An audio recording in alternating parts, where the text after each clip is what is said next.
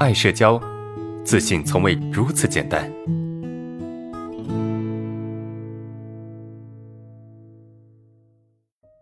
来看第三个问题啊，我一刷抖音啊，就容易沉浸其中，为啥？我就是这种古板的人，身边的朋友都比较传统的感觉啊，觉得抖音上的人很活套，他们不会做这种稳定的工作啊。人家身边的朋友都是特别看好的啊，比较放得开啊。我身边的朋友都穿的朴素，安于现状啊，我就没有机缘认识那样的人。我心里其实是很想成为那样的人啊，我还是对相貌特别在乎。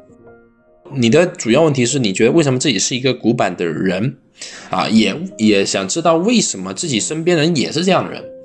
那很简单呐，这物以类聚嘛，人以群分，对吧？人以群分，就这样的人他会聚到一起，他有一种莫名的吸引力，他就吸引到一起了，对吧？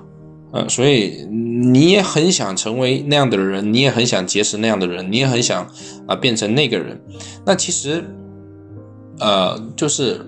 你想成为那样的人，你就是按照那个方向去做，其实就可以了，对吧？我我一直想，为啥我我遇不到那样？你想这些没用啊！你你想这个事情是没有价值的，对吧？你遇不到这样的人，是因为你本身个人的气场和气质，他就是这样的人，所以你会去认识到跟你很像的、很类似的这样的人，就物以类聚嘛，人以群分，就是这么一种感觉。啊，这就是你遇不到的原因，因为人嘛，人跟人之间就是这样的，就是这么一种状态，互相的吸引啊，吸引到啊一样的人，类似的人。OK，那你想成为那样的人怎么办呢？就是哎，我想，比如说我想成为一个什么什么人，那我们的下意识反应是什么？我想成为一个什么人，我就要去做什么样的人的事情，对不对？我们就要去做那种人的那些事情。对吧？就一直想啊，别人就觉得没啥。对你一直想这个事情，有可能是一些，哎，怎么说呢？强迫观念呐，一些之类的，就是你会陷入到这种很没有意义的思维里面，想我为什么会这样子？但是咱们认真去思考，说我想这个东西有意义吗？它并不会让我真正成为那样的人。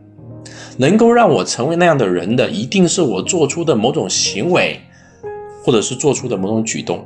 最终让我成为那样的人，比如说我想成为一个学霸，我心里面想，为什么我就不是学霸呢？为什么我就是老挂科呢？你想这个东西，并不会让你成为学霸。成为学霸就是坐下来把书翻开，对吧？好好读书，你就能成为学霸，就有机会成为学霸。所以你看你现在在做的这件事情，是在什么？在纠结我怎么就成为不了学霸？那么这种事情做多了之后。啊，它不仅不会让你变成学霸，对吧？它会让你变成一个比学渣更渣的一个学渣，明白吗？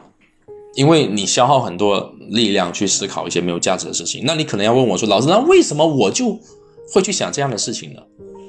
因为你很容易自我怀疑啊，你很容易自我怀疑，懂吧？你很不接受这样的你啊，听我的，把这个东西先放下，去做一些。更有价值的事情。